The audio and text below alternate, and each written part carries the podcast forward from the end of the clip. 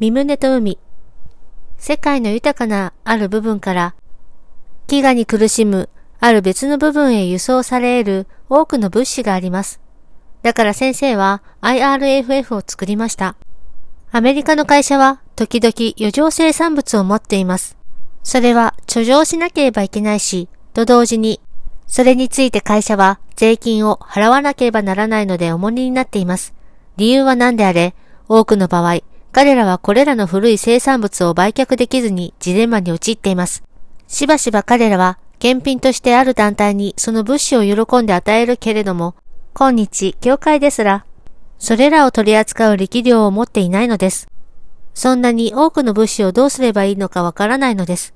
しかし我々は余剰商品を受け入れる基盤と、加えて一つの大きな港から別の港へそれを輸送する船舶も作ったので、そういう必要性を満たすことができるのです。これはとてつもない意味を含んでいます。国民の福祉に関心を持つ政府ならどこでも我々と友好関係を結ぶでしょう。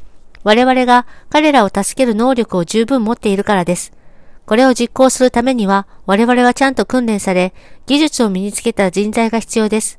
我々はどこで人々を訓練できるだろうか。先生は我々の船のうち200艘を1艘に3人ずつ乗せてアメリカの沿岸に配置したいと考えています。ということは600人ですね。3年間継続すれば3人は必要でなくなります。1人でそれができます。こういうシステムは速やかに拡張できます。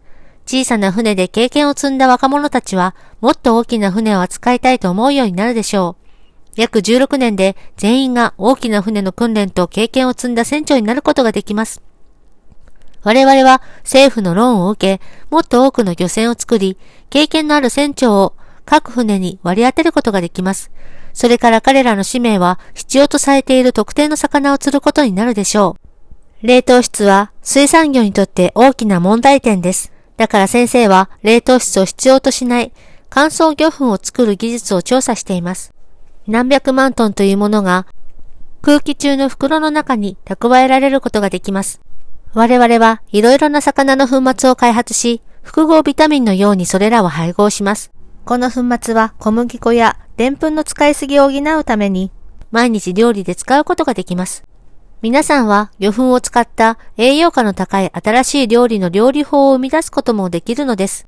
先生は魚粉パンと小麦粉パンを比較テストするつもりでいます。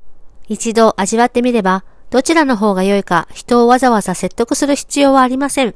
最も良いテスト方法は子供たちにそれを与えることです。彼らはとても正直だからです。彼らは全員魚のパンの方を取ると先生は確信しています。ノルウェーにはすでに魚粉会社が作られており、メンバーの一人がそれを詳細に研究しています。現在の問題点は魚を取ることではなくて、腐る前にそれをどうやって販売するかです。我々はその解決にも力を注いでいます。我々は魚を貯蔵することができるので、心配せずにできるだけ多くの魚を取ります。すでに我々は他の誰よりも多くのマグロを釣っています。私たちの購買力には制限がないので、漁師たちは釣れたものを我々のところに持ってきます。だから我々は水産業にものすごい刺激を与えることができます。先生は造船から始まって全システムを作り上げてきました。船を作った後、魚を取り、市場用にそれを加工し、それから配給のネットワークを用います。これは立案の段階の話ではありません。先生はすでにそれを行いました。これらのアイデアは全部、何年も前に先生が考えたことです。そしてどこから始めるかということ、つまりマグロ釣りから始めるということを先生は知っていました。それが魚釣りの精神で人を訓練する真髄だからです。先生はそれを7年間やっています。さらに先生がこの道を追求するもう一つの理由は、世界の人々を満たす陸資源がもうすぐ不足するからです。陸地の大きさには限界があります。そしてそれは何年もの間に貧しくなっています。しかし海には限りがありません。陸上に生育する植物を全部食べることはできないけれど、海から取れるものは何でも食べることができます。そしてそれらはすべて体に良いのです。動物の飼料は海から取れます。海藻をちゃんと加工すれば、それには膨大な栄養が含まれています。さらに自然に生育した魚を取るだけでなく、我々は養殖も行います。普通は子牛一頭は十分生育した目牛の5分の1の値段です。一方マグロは膨大な繁殖能力を持っています。一本のマグロは15万の卵を産みます。小さな一つの卵あたり、一本のマグロの5分の1の値段を支払う必要があるでしょうかマグロ養殖はすでに実験段階に入っています。ほとんどのマグロの稚魚は他の魚に食べられてしまうけれど、保護された場合にはそれは速やかに成長します。マグロの養殖の将来性は大きいのです。先生はこの巨大な霊的運動の創始者ですが、さらにこの外的世界の将来の問題、解決の基礎も築いています。これは将来の食料生産と世界の飢餓問題解決の基礎であることを先生は知っています。ある環境保護主義者たちは先生に向かってレバントムーン、どうしてあなたはいつもマグロを殺しているのですか？と聞くかもしれません。先生の答えは、人々が死に絶えるかもしれないのにあなたはどうしてマグロの心配ができるのですか私は将来そういうことが起こらないようにしたいということです。別の観点から言えば、先生はマグロを供え物だと考えているのです。そして先生は神様へそれを捧げる大祭司の立場にあります。先生は人類のための犠牲としてマグロを見るので、自分の取ったマグロは滅多に食べません。旧約聖書では、祭司たちが屠殺をし、祭壇上で反祭を捧げ、血が流されます。近い将来におけるもう一つの健康食として、魚とか穀物、野菜のような生物を食べるようになるでしょう。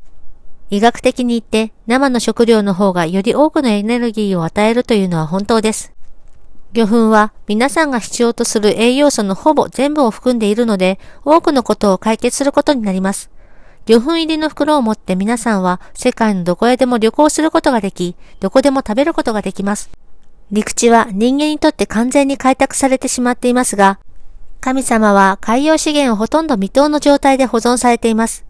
海には宝石用の石すらある。